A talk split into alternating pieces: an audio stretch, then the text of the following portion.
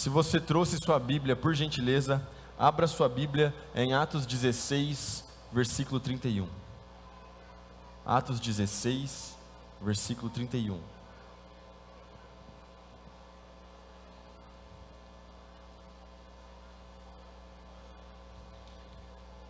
Estou lendo aqui agora na versão transformadora. Eles responderam: Creia no Senhor Jesus, você sua família serão salvos. Vamos ler de novo? Eles responderam: Creia no Senhor Jesus, e você e sua família serão salvos. Dá um amém no seu lugar. Sabe, meus irmãos, nós estamos nessa série de mensagens incrível. E essa série se chama Eu e Minha Família no Céu. Quem aqui está acompanhando essa série desde o, o número 1? Um? Dá um amém no seu lugar. Está sendo bênção demais. Além da série de mensagens, também o que está acontecendo são lives no Instagram do Pastor Domingos, 6 horas e 1 minuto, logo de manhã, de segunda a sábado, com estudos voltados para a família. E também a gente criou já vários grupos no WhatsApp e o pessoal está recebendo aí todo dia, de segunda a sábado, um pequeno estudo, porém muito legal, muito bonito, um pequeno estudo para que você possa fazer esse estudo com a sua família. Então, se você quer participar dessa série, se você quer fazer esse pequeno grupo de estudo na sua família, pode procurar um dos nossos pastores, a gente vai anotar o seu número, ou você pode mandar um WhatsApp para esse número aqui e você vai receber o estudo todo dia, 6h45 da manhã. Agora, vamos entrar direto na mensagem, e como hoje é uma volta de face a face, e como a gente está com bastante visitante hoje para a glória de Deus, eu sei que na primeira mensagem a gente já falou sobre Atos 16, 31, mas eu gostaria que a gente só desse uma pincelada no contexto do que está acontecendo aqui em Atos 16, para você ficar ligado no que a gente vai pregar, certo? Então fala comigo assim, ó, a fé passa pela cabeça antes de chegar no coração. Toda vez que eu prego, eu falo sobre isso a fé passa pela cabeça antes de chegar no coração. Por quê? Porque a gente precisa compreender o que está sendo falado. A gente precisa que a palavra de Deus ela passe pela nossa mente para que ela caia no nosso coração como uma boa semente. A gente não veio cultuar simplesmente baseado nas nossas emoções, mas eu quero que você compreenda aquilo que Deus tem para a sua vida nessa noite. Posso ouvir um amém? Dito isso, em Atos 16 acontece algo muito interessante. Paulo e seu amigo Silas eles estão em um lugar pregando a, a mensagem, eles estão pregando o evangelho, eles estão anunciando o reino, mas algo acontece. Uma mulher que ela possuía, é, é, é, é ela está possessa por demônios, então ela fazia uma espécie de clarividência e cobrava por isso. Ela ganhava dinheiro é, é, tentando prever o futuro, não é verdade? Já parece que a gente está em 2021 aqui lendo esse texto, a gente vê isso até hoje acontecendo. Mas essa mulher, então, ela começa a atormentar o Paulo e o Silas pregando. Chega um momento que o Paulo e o Silas, eles não aguentam mais. Então o Paulo vai lá e o Paulo expulsa o demônio daquela mulher que fazia com que ela fosse clarividente. Problema é que o pessoal que era dono daquela mulher, o pessoal que escravizava aquela mulher, fazia com que ela fizesse aquelas vidências para ganhar dinheiro, ninguém ficou feliz com isso. Afinal de contas, o poder dela havia ido embora. Então, aqueles homens pedem a cabeça de Paulo e Silas. Paulo e Silas são presos. Eles são espancados na cadeia, eles levam uma surra, são jogados numa cela. Na última cela, porque eles não poderiam fugir. Então eles são lançados na última cela. Presta atenção. A Bíblia diz em Atos capítulo 16, que após essa surra, que após esse espancamento, que após essa situação, Paulo e Silas, eles estavam na cadeia louvando. E a Bíblia também me diz que além deles estarem louvando, eles estavam louvando autossuficiente a ponto de que os outros presos das outras celas também podiam ouvi-los. Dá um amém no seu lugar. Meu irmão, sabe o que isso tem para nos ensinar? tem para nos ensinar que, mesmo diante das circunstâncias negativas, por quê? Porque o Evangelho não nos promete a ausência de lutas, nem nos promete a ausência de problemas, mas nos promete que o Senhor Jesus Cristo estará conosco no meio dos nossos problemas e no meio das nossas lutas. Você não está sozinho, você não luta sozinho, você não passa a sua vida sozinho. Você pode passar a sua vida, as suas lutas, você pode passar por essas situações com o Senhor Jesus Cristo ao seu lado. Mas para isso, a gente precisa decidir no momento da luta, no momento da tribulação, no momento da prova, é nesse momento que nós decidimos se nós vamos louvar a Deus ou se a gente vai murmurar. O centro da mensagem não é esse, só estou te trazendo o contexto do que estava acontecendo em Atos capítulo 16. Posso ouvir um amém ou não? Mas, então algo acontece, por quê? Porque como eles começaram a louvar, como eles começaram a engrandecer a Deus ali, e os outros presos podiam ouvi-los, então Deus intervém, porque no meio das nossas lutas, Deus está conosco, então Deus intervém, e Deus manda um terremoto, e as cadeias ali se quebram, as algemas se quebram. Então os presos estavam livres. O responsável pela cadeia, o carcereiro, ele entra em desespero. Por que ele entrou em desespero, você me pergunta? Bom, porque se ele deixasse os presos fugirem, a pena era de morte. Então ele saca a sua espada e ele vai se lançar sobre a sua espada. O carcereiro está prestes a cometer suicídio, é isso que a palavra de Deus nos diz. O carcereiro está prestes a cometer suicídio por causa daquilo que havia acontecido. Entretanto, Paulo e Silas, de dentro da cela, gritam: Não faça isso, não tire a sua vida, nós estamos aqui. E aí que acontece o que a gente acabou de ler. Por quê? Porque é nesse momento que o carcereiro se lança aos pés de Paulo e Silas. Ele fala: O que, que eu preciso fazer para ser salvo? E aí acontece este versículo: creia no Senhor Jesus, e você e sua família serão salvos.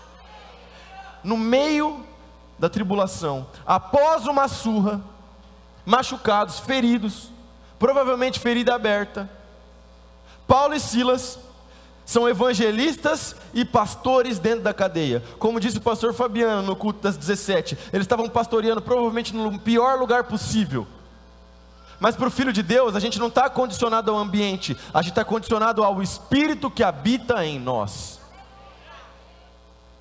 E aí que entra o centro da nossa mensagem.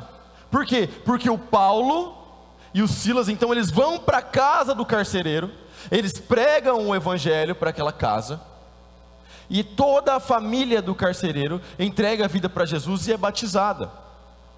É exatamente isso que está acontecendo. Então, a palavra de Paulo e Silas para aquele carcereiro é a mesma palavra de Deus para a sua vida hoje. Se você crer no Senhor Jesus Cristo, se você entregar a sua vida a Jesus Cristo, você e toda a sua família também serão salvos. Você pode ser canal de salvação para a sua família. Você pode ser canal de bênção para a sua casa.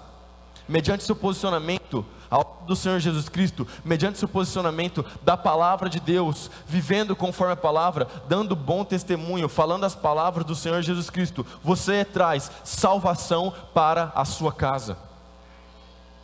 Então a nossa série, ela tem exatamente esse interesse de dizer para você que a sua família também pode ir para o céu. Por quê? Porque a gente tem muita gente que vem para a igreja sozinho. Muita gente que vem para a igreja e, ah, mas os meus familiares, os meus amigos, os meus irmãos, os meus primos, eles ainda não creem, mas você pode ser canal de bênção, canal de salvação para todo mundo que você conhece. E hoje a gente vai falar um pouco sobre uma família, e uma família que eles se tornaram amigos do Senhor Jesus Cristo. Por que nós vamos falar sobre isso? Porque quando o Senhor Jesus Cristo, ele veio, ele não veio da forma como os judeus esperavam que ele viesse. Quando o Senhor Jesus Cristo ele veio, os judeus esperavam que ele fosse um líder, que fosse um libertador do Império Romano. Por quê? Porque Israel naquela época era dominada pelo Império Romano. Então eles esperavam que o Cristo, que o Messias, fosse um líder militar, um cavaleiro, um guerreiro, um líder político, que fosse libertar eles daquela opressão romana. Jesus Cristo, porém, nasce filho de José e Maria. Na verdade, a gente sabe que ele foi gerado pelo Espírito Santo, mas é, José era o marido da Maria. E ele nasce de uma maneira humilde. Ele nasce numa manjedoura. Porque as casas, os lugares onde eles procuraram vaga para aquela noite, rejeitaram Jesus, fecharam as portas para Maria e para José. E além disso, os judeus, os religiosos da época, os conhecedores da lei, os conhecedores de Gênesis, Êxodo, Levítico, Números e Deuteronômio, o que eles chamavam de o que a gente chama de Pentateuco, o que eles chamam de Torá. Os conhecedores, aqueles que conheciam os sinais, que deveriam saber reconhecer a vinda do Cristo, eles o rejeitaram. Então Jesus é rejeitado pelos religiosos, Jesus é rejeitado pelos falsos moralistas, Jesus é rejeitado por quem se acha bom demais, mas Jesus era amado pelas pessoas simples, pelo povo, por onde Jesus passava, as pessoas o seguiam, as pessoas entregavam as suas vidas a Ele, as pessoas iam atrás dele, e Jesus foi acolhido por uma família em Betânia, a família de três irmãos: Lázaro, Maria e Marta. E hoje nós vamos conversar um pouco sobre essa casa. Então, abra sua Bíblia por gentileza, Lucas capítulo 10, a partir do versículo 38.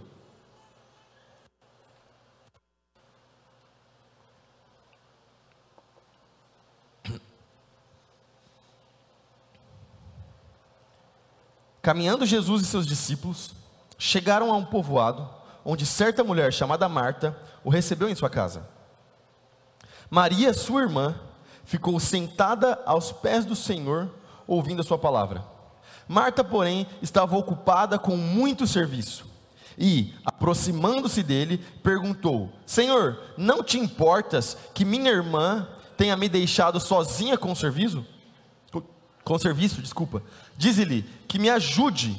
Respondeu o Senhor: Marta, Marta, você está preocupada e inquieta com muitas coisas. Todavia, apenas uma é necessária. Maria escolheu a boa parte e esta não lhe será tirada. Dá um amém no seu lugar. A gente já vai falar sobre essa parte dessa, dessa pequena discussão entre Jesus, Marta e Maria. Mas o interessante aqui é pensar que Jesus encontrou um lugar nessa casa. Jesus encontrou um lugar de acolhimento nessa casa, enquanto muitos o rejeitaram. E trazendo essa reflexão para os nossos dias, a ideia é que Jesus também encontre um lugar na sua casa. Não um lugar qualquer, mas um lugar de honra. Olha o primeiro tópico: uma casa onde Jesus Cristo é muito bem recebido. Olha só, aquelas pessoas, elas recebiam o Senhor Jesus Cristo com o melhor que elas tinham. Elas recebiam o Senhor Jesus Cristo e não somente a Jesus, mas algo interessante que a gente aprende com Marta Maria e Lázaro é que elas recebiam a Jesus e os seus também, recebiam os seus discípulos, recebiam aqueles que estavam acompanhando. O que, que isso tem para nos dizer? Bom, tem para nos dizer a respeito da vida da igreja. A gente está cansado de ouvir as pessoas falando que elas amam Jesus, mas que elas não gostam tanto de crente. Que elas amam Jesus, mas que elas não gostam da igreja. Que elas amam Jesus, mas que elas não gostam da vida da igreja. Mas é a mesma coisa que alguém falar para mim assim: Davi, eu gosto muito de você, eu amo você, mas a sua esposa eu detesto. A pergunta é: você seria amigo de alguém que fala algo para você desse tipo? Eu tenho certeza que a resposta é não. Você vai falar assim: Poxa, você gosta de mim? Você odeia a minha esposa? Deus abençoe, eu vou ficar com a minha esposa. Se você escolher a outra pessoa e não sua esposa, algo está errado no seu casamento. Mas, uma coisa é um fato: não tem como a gente escolher o Senhor Jesus Cristo sem a igreja. Não tem como a gente falar que eu amo o Senhor Jesus Cristo sem amar aqueles que são de Cristo também. 1 João capítulo 4, versículo 7 e 8 fala: Amados, nós devemos amar uns aos outros, porque o amor vem de Deus, e aquele que ama é nascido de Deus e conhece a Deus. Quem não ama não conhece a Deus, porque Deus é amor. O nosso Deus é um Deus de amor. E a gente, ao amar o próximo, ao amar os, os que são de Jesus, nós também estamos amando a Deus. Quem não ama não conhece a Deus, porque Deus é amor. Naquela casa, o Senhor Jesus Cristo era bem-vindo, mas não somente o Senhor Jesus Cristo. Jesus chegava com um bonde, ele mais doze, no mínimo 13 pessoas, imagina. Pelo amor de Deus, é muita gente realmente. Mas olha só, da mesma forma, você deve acolher, receber, abençoar aqueles que são os seus irmãos na fé. É por isso que na nossa igreja, é por isso que aqui na nossa casa de oração, a gente tem células. Quem aqui é parte de uma célula? Fala amém. Glória a Deus. Essas células, elas podem acontecer em lugares públicos, como a gente já fez. A gente já fez célula na praça, já, a gente já fez. Mas 99,9% das células acontecem nas casas. Por quê? Porque as pessoas estão acolhendo o Senhor Jesus, mas também estão acolhendo aqueles que são de Jesus. Os grupos de família também acontecem nas casas. Da mesma forma, eu te convido, meu irmão, receba o Senhor Jesus Cristo na sua casa com honra, mas também receba os seus irmãos. Vida na igreja é vida na vida. Vida na igreja é comunhão com os irmãos. Vida na igreja, como diz Colossenses capítulo 3, é suportar uns aos outros. Agora, suportar uns aos outros não é a ideia de tipo assim, nossa, eu tenho que suportar aquela pessoa. Mas é a ideia de dar suporte. Esta mesinha dá suporte à minha xícara. É a ideia de você dar suporte ao seu irmão e juntos caminharem na direção do Senhor Jesus Cristo. Posso ouvir um amém? Número 2 um lar onde homens e mulheres aprendem a ser discípulos de Jesus. E agora sim a gente volta para o texto básico que a gente leu, de Lucas 10, versículo 38 até o 42. Maria, sua irmã, ficou sentada aos pés do Senhor ouvindo a sua palavra. Marta, porém, estava ocupada com muito serviço. E aproximando-se dele, perguntou: Senhor, não te importas que minha irmã tenha me deixado sozinha com o serviço? Diz-lhe que me ajude. Respondeu o Senhor: Marta, Marta, você está preocupada e inquieta com muitas coisas, todavia apenas uma é necessária. Maria escolheu a boa parte, e esta não lhe será tirada. Eu li de novo para refrescar essa memória, mas o que acontece aqui é algo muito interessante. A gente precisa parar para refletir. Por quê? Como eu falei, Jesus não andava sozinho, era Jesus e a banca dele. No mínimo, Jesus e mais doze. Treze pessoas a Marta realmente ela não estava de brincadeira aqui, gente. Ela estava fazendo comida para 13 pessoas. Ela estava arrumando a casa, recebendo 13 pessoas. Imagina 13 pessoas na sua casa. Na minha casa não cabe 13 pessoas. Mas imagina receber 13 pessoas. Entendeu? É muita gente, é muita gente para comer. É muita gente para usar o banheiro. É muita gente para fazer muita coisa. Imagina a Marta correndo. E de repente, ela passa pela sala. E quando ela chega na sala, Jesus ensinando, pessoal sentado, os discípulos, um bando de homem e a Maria no meio. Aí a Marta fica indignada. Ela vira e fala: Ô Jesus, olha aí, ó, estou correndo, fazendo um monte de coisa, estou arrumando a casa, estou mexendo três panelas ao mesmo tempo, e a Maria está sentada aí. Agora a gente precisa entender o que essa fala da Marta significa. Por quê? Porque naquela época, meus irmãos, nenhum mestre, nenhum rabino, nenhum mestre da lei, nenhum deles aceitava uma mulher como sua seguidora. Nenhum deles aceitava uma mulher como discípula. Nenhum deles aceitava. Mas o Senhor Jesus Cristo vem para quebrar esse tipo de coisa, e ele está ali ensinando, e a Marta está no meio dos discípulos. Olha que coisa maravilhosa. Por várias vezes Jesus quebra isso na palavra de Deus. Jesus Cristo apareceu primeiro, por exemplo, para as mulheres, glória a Deus por isso. Existiam mulheres que seguiam o Senhor Jesus Cristo e mulheres que financiavam o ministério do Senhor Jesus Cristo, que cuidavam de Jesus. E naquela casa, aquelas mulheres também cuidavam. Então, um lugar onde homens e mulheres aprendem sobre o Senhor Jesus Cristo, é exatamente sobre o fato de que o ensinamento de Jesus Cristo, as palavras de Jesus, elas não fazem distinção, elas são para todo mundo, glória a Deus por isso. Isso significa que todo mundo na sua casa pode aprender sobre o Senhor Jesus Cristo, inclusive as crianças. Porque a gente fala sobre o poder do Espírito Santo, a gente fala sobre o poder de Deus. Agora, o poder de Deus, ele não escolhe faixa etária. O poder de Deus, ele não é assim. Bom, veja bem, a partir dos 17 agora eu posso te usar. Não, todo mundo na sua casa, adolescente, criança, jovens, homens e mulheres, todos podem fluir no poder de Deus, todos podem aprender sobre quem Jesus é, todos podem aprender com Jesus. basta ter o coração voltado para a palavra, basta ter o coração de devoção, como o da Maria, porque a fala da Marta refletia o sistema da época, mas a fala de Jesus reflete aquilo que nós devemos fazer. E a Marta teve que ouvir que a Maria escolheu a melhor parte. Meus irmãos, às vezes a gente está ligado em tanta coisa, e às vezes você está ocupado, fazendo muita coisa. Mas às vezes estar ocupado fazendo muita coisa não significa necessariamente que você está sendo produtivo. E às vezes estar ocupado fazendo muita coisa não significa necessariamente que você está sendo produtivo, muito menos que você está fazendo algo que agrada o coração do Senhor Jesus. Muito menos. Então eu preciso que você pare, pensa, reflita, faça uma autorreflexão. Pensa se você está fazendo aquilo que agrada ao Senhor Jesus. Pensa se você está aos pés do Senhor Jesus Cristo realmente, como a Maria, ou se você está simplesmente fazendo um monte de coisa, fazendo um monte de coisa, mas não está produzindo nada.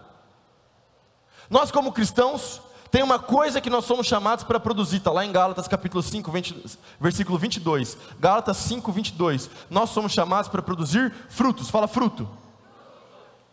Quando a gente fala de fruto, a primeira coisa que vem na nossa cabeça é ganhar a pessoa para Jesus. Tá certo, porém não está satisfatório. Por quê? Porque fruto não é só ganhar a pessoa para Jesus, fruto é transformação pessoal. Fruto é mudança de mente. Fruto é mudança de comportamento. Fruto é quando você entra na igreja, entra na presença de Deus de uma forma, mas você sai de outra forma. Isso é dar fruto. Então, que a gente possa parar de perder tempo com coisas que não produzem nada e que a gente possa sentar aos pés de Jesus e aprender, e escolher a melhor parte, como Maria. Dá uma amém no seu lugar. Terceira coisa, uma família onde Jesus Cristo é amado e tem laços de amizade profunda. Olha que interessante. Havia um homem chamado Lázaro, João 11, versículo 1 ao 3. Havia um homem chamado Lázaro, ele era de Betânia, do povoado de Maria e de sua irmã Marta. E aconteceu que Lázaro ficou doente. Maria, sua irmã, era a mesma que derramara perfume sobre o Senhor e lhe enxugara os pés com os cabelos. Então as irmãs de Lázaro mandaram dizer a Jesus: Senhor, aquele a quem amas está doente. Olha que interessante. O Lázaro ele não era só um conhecido de Jesus. Jesus conheceu muitas pessoas. Mas o Lázaro, ele era chamado amigo de Jesus. Ele Marta e Maria. Que privilégio, meus irmãos. Sabe, esse mesmo privilégio se estende a você. Você também pode ser amigo do Senhor Jesus Cristo. Você também pode ter um relacionamento de intimidade com Jesus. Você também pode andar lado a lado com o Senhor Jesus Cristo. Depende de você e das suas escolhas. A gente escolhe ser amigo de tantas coisas, só que por consequência, a gente pode acabar escolhendo ser amigo do mundo. E quando a palavra de Deus diz mundo, está dizendo tudo aquilo que é oposto ao Senhor Jesus, tudo aquilo que é oposto à lei de Deus. Só que a Bíblia também nos diz que aquele que é amigo do mundo é inimigo de Deus. E meu irmão, eu não sei você, mas se tem alguém que eu quero escolher não ser inimigo, é de Deus. Se tem uma briga que eu não quero comprar, é uma briga contra Deus. Então, se tem um lado que eu quero escolher, eu escolho o lado de Deus. Escolha ao lado de Deus e abra sua casa para que você, seu marido, você, sua esposa, seus filhos, para que vocês sejam amigos do Senhor Jesus. Sabe que a gente olha para Marta, Jesus falou que ela estava, que a Maria tinha escolhido a melhor parte e que a Marta realmente estava perdendo tempo, mas uma coisa é um fato, uma coisa é um fato. A Marta tinha um coração de serviço. É possível servir sem amar, porém é impossível amar sem servir. Quando você ama, você serve. Se você ama o Senhor Jesus, se você ama Deus, é natural que você o sirva. O sirva na sua casa, o sirva na sua família, o sirva na sua igreja. É natural, é algo normal, é comum. Então, como é que a gente faz isso, meu irmão? Você está numa igreja, que não te falta oportunidade para servir a Jesus. Se tem uma igreja nessa cidade que te dá oportunidade para servir a Deus, essa igreja é nossa. Se você ama Jesus e quer servir, procura um dos nossos pastores. Eu tenho certeza absoluta que você vai encontrar algum lugar, alguma coisa para fazer para o Senhor Jesus Cristo aqui nessa casa. Posso ouvir um amém? Quem aqui serve ao Senhor Jesus Cristo aqui nessa igreja? Dá um amém aqui. Olha só, tem alguém do seu lado aí que dê um amém. Depois de acabar o culto, vira para a pessoa que está do seu lado aí e pergunta: Olha, eu vi que você deu um amém e levantou a mão. O que é que você faz na igreja? Me chama porque eu quero fazer junto com você. Eu tenho certeza que você vai se envolver, vai conhecer gente e vai compreender a vida da igreja. Dá um amém no seu lugar. Naquela casa, Jesus Cristo foi recebido. Sabe o que é interessante? Porque no templo, no templo, no templo, o lugar onde o pessoal deveria saber sobre Jesus, no templo Jesus foi rejeitado mas naquela casa Jesus foi recebido. O sistema religioso afasta, a religiosidade te afasta demais. Mas a sua casa pode ser um lugar que te aproxima do Senhor Deus. Abra sua casa para receber mais de Deus. Meu irmão, cria uma atmosfera de adoração na sua casa faça um culto familiar, abra a Bíblia, lê a Bíblia com a sua família, ouça louvores com os seus filhos na sua casa. Sabe, às vezes a gente, a, a, a, televisão e as coisas que a gente tem, as coisas viram um altar de adoração a qualquer outro Deus, menos ao Deus verdadeiro. Cria uma atmosfera de adoração na sua casa, e você vai ver que o Senhor Jesus Cristo vai se tornar seu amigo, amigo da sua família. Você ver que as pessoas vão olhar para você e vão falar assim: nossa, o que é que está acontecendo? Sabe por quê? Porque você é amigo de Deus. Quando eu fazia faculdade uma vez, eu tinha um amigo, e esse amigo, ele se dizia ateu, dizia que ele não, não cria em Deus, mas eu nunca deixei de pregar o evangelho para ele, nunca deixei de evangelizá-lo.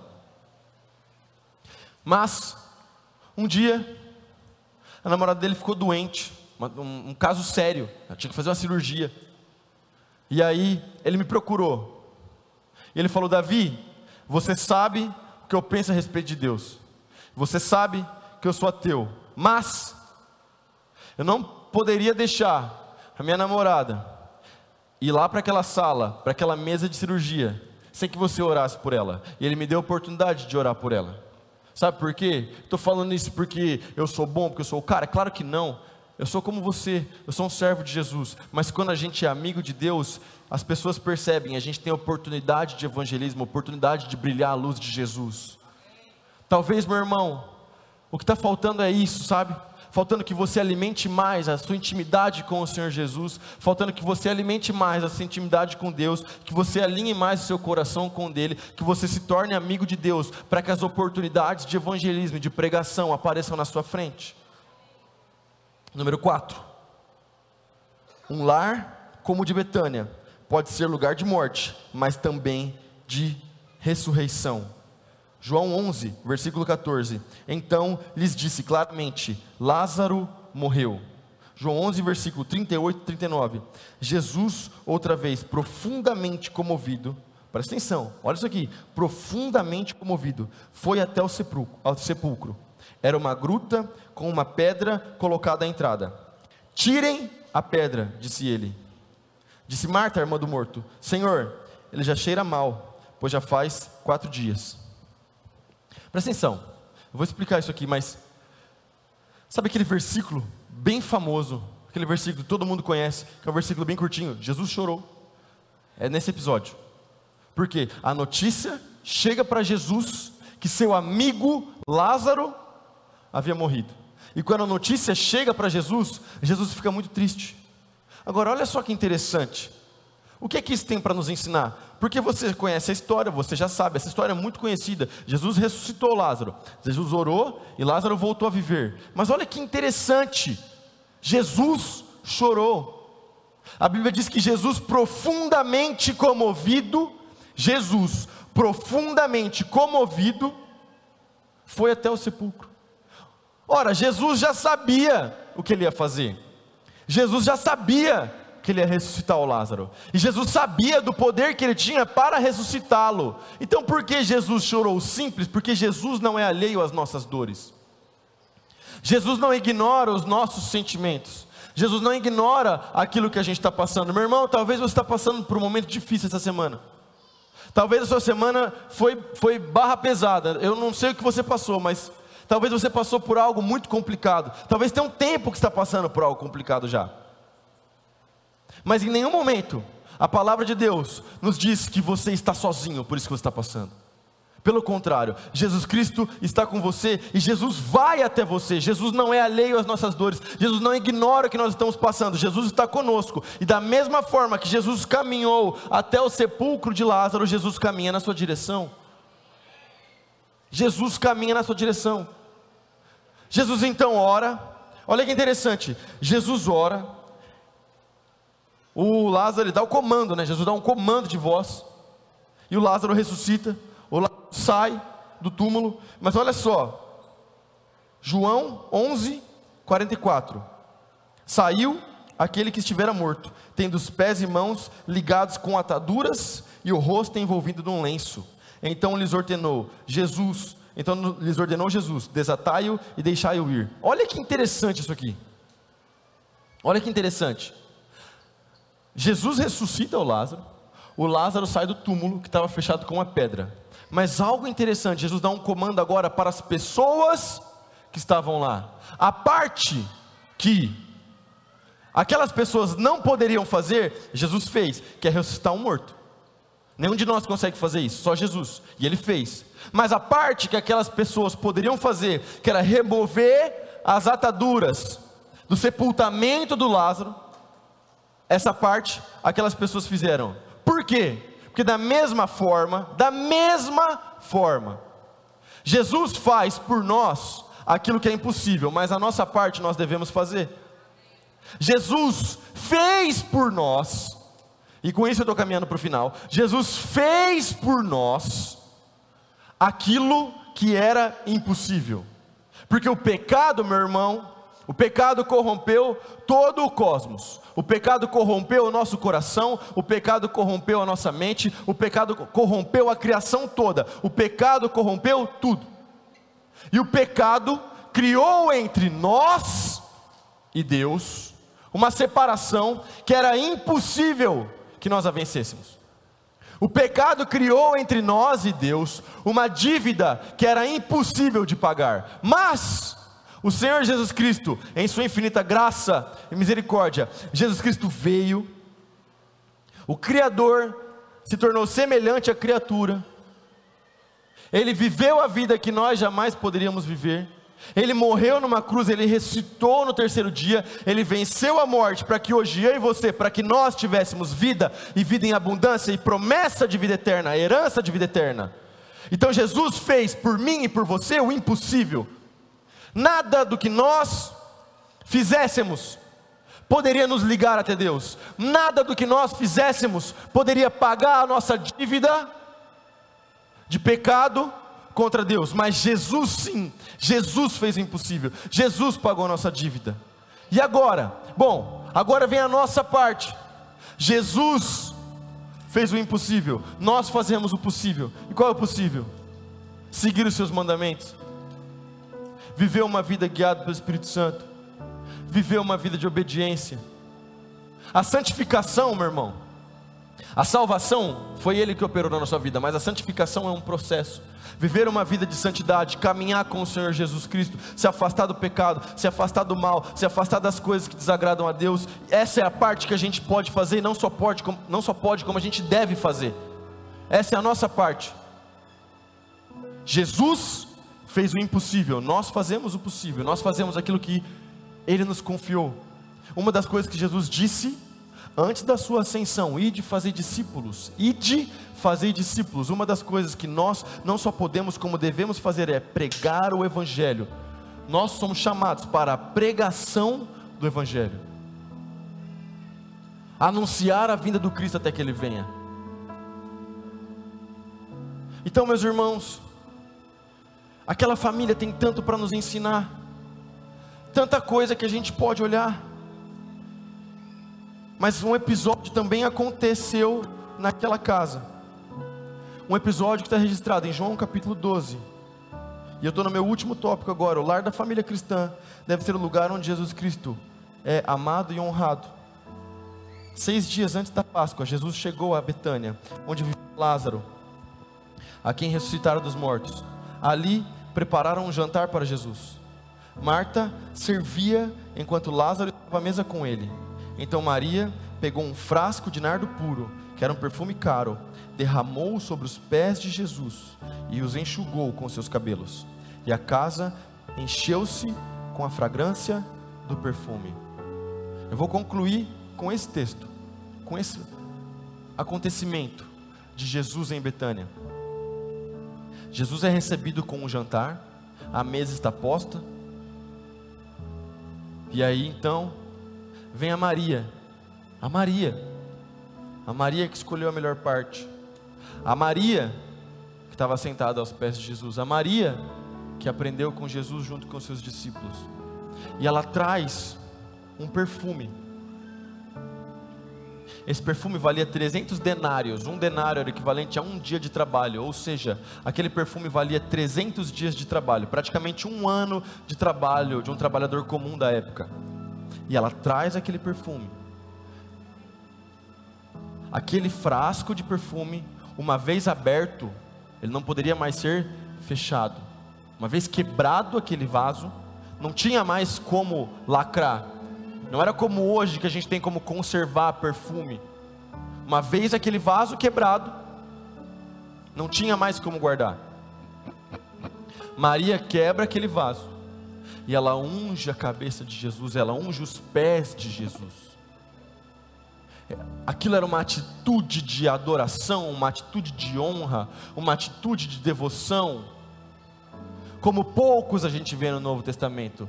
E aquilo que aquela mulher fez tem que nos ensinar. Primeira coisa, nada é caro demais para a gente sacrificar para o Senhor Jesus Cristo. Às vezes a gente é chamado, recebe o convite de Jesus para viver a vida com Ele, mas tem tanta coisa que nos prende nesse mundo que fala assim: poxa, espera um pouco, espera ficar mais velho, espera passar mais um tempo, poxa, agora não posso. Poxa, mas meu tempo, minha paciência. E aí as coisas acabam ficando caras demais para que a gente assuma um compromisso real com o Senhor Jesus Cristo. E aquela mulher quebrou algo que havia de mais valioso na época em adoração ao Senhor Jesus. Sabe, meus irmãos, que a sua casa também seja esse lugar de adoração, esse lugar de devoção esse lugar onde você entrega tudo, entrega o seu coração, entrega a sua mente. Sabe que em João capítulo 12 acontece algo interessante, porque depois que ela quebra aquele vaso, Judas, mas não o Judas do bem, os cariotes. O Judas, ele olha e ele fala assim: esse negócio era caro demais. Isso aí valia uma grana alta. Ela poderia ter vendido isso aí e dado aos pobres. Olha que discurso bonito do Judas. Olha o Judas. Se a gente não parar para continuar lendo o texto, parece que o Judas tem um ponto interessante. O Judas vira e fala: era melhor ter vendido ela para os pobres. Olha, ela quebrou aí, gastou tudo aí, ó, perdeu. Mas a Bíblia diz que o Judas estava falando aquilo porque na verdade ele era, ele era ladrão. E porque ele roubava da bolsa de dinheiro dos discípulos, dos apóstolos. Ele era o tesoureiro, só que ele era corrupto. Ele roubava para si. Da mesma forma, às vezes alguém tem uma atitude de adoração no culto, na sua casa, na célula. Alguém tem uma atitude de louvor a Deus. E a gente julga e fala assim: olha lá, olha o que ela está fazendo, olha o que ele está fazendo. Para que fazer isso? Para que chorar no culto? Para que levantar a mão? Não. Para que fazer um jejum? Para que orar de joelho?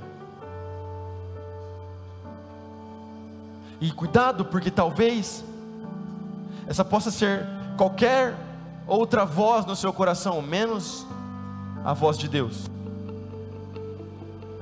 lavar os pés, ungir os pés, para aquela época, era uma coisa que os servos faziam para os seus senhores.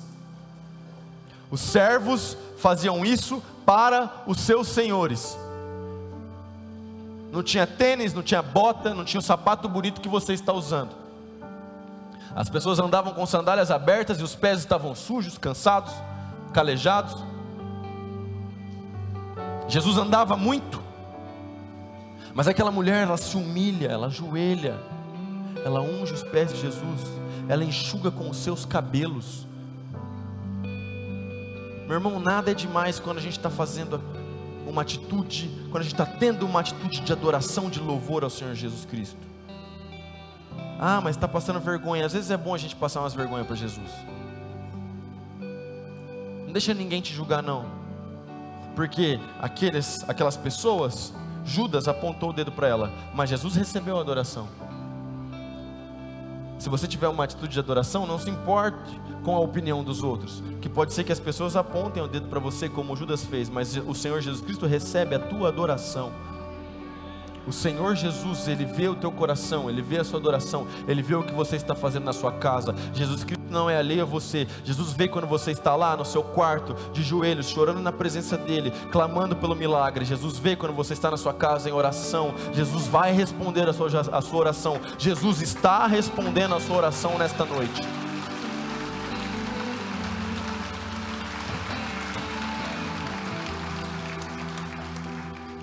Jesus ressuscitou Lázaro, estava morto. Talvez hoje o que você precisa é ressuscitar um sonho no seu coração, é ressuscitar a esperança no seu coração. Talvez a sua fé já estava quase morta.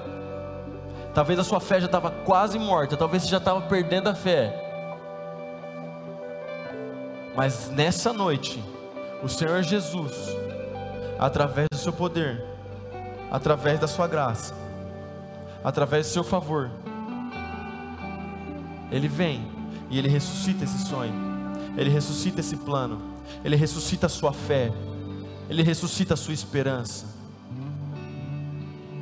Então nessa noite, que nós possamos ter atitudes de adoração, como Maria teve naquele dia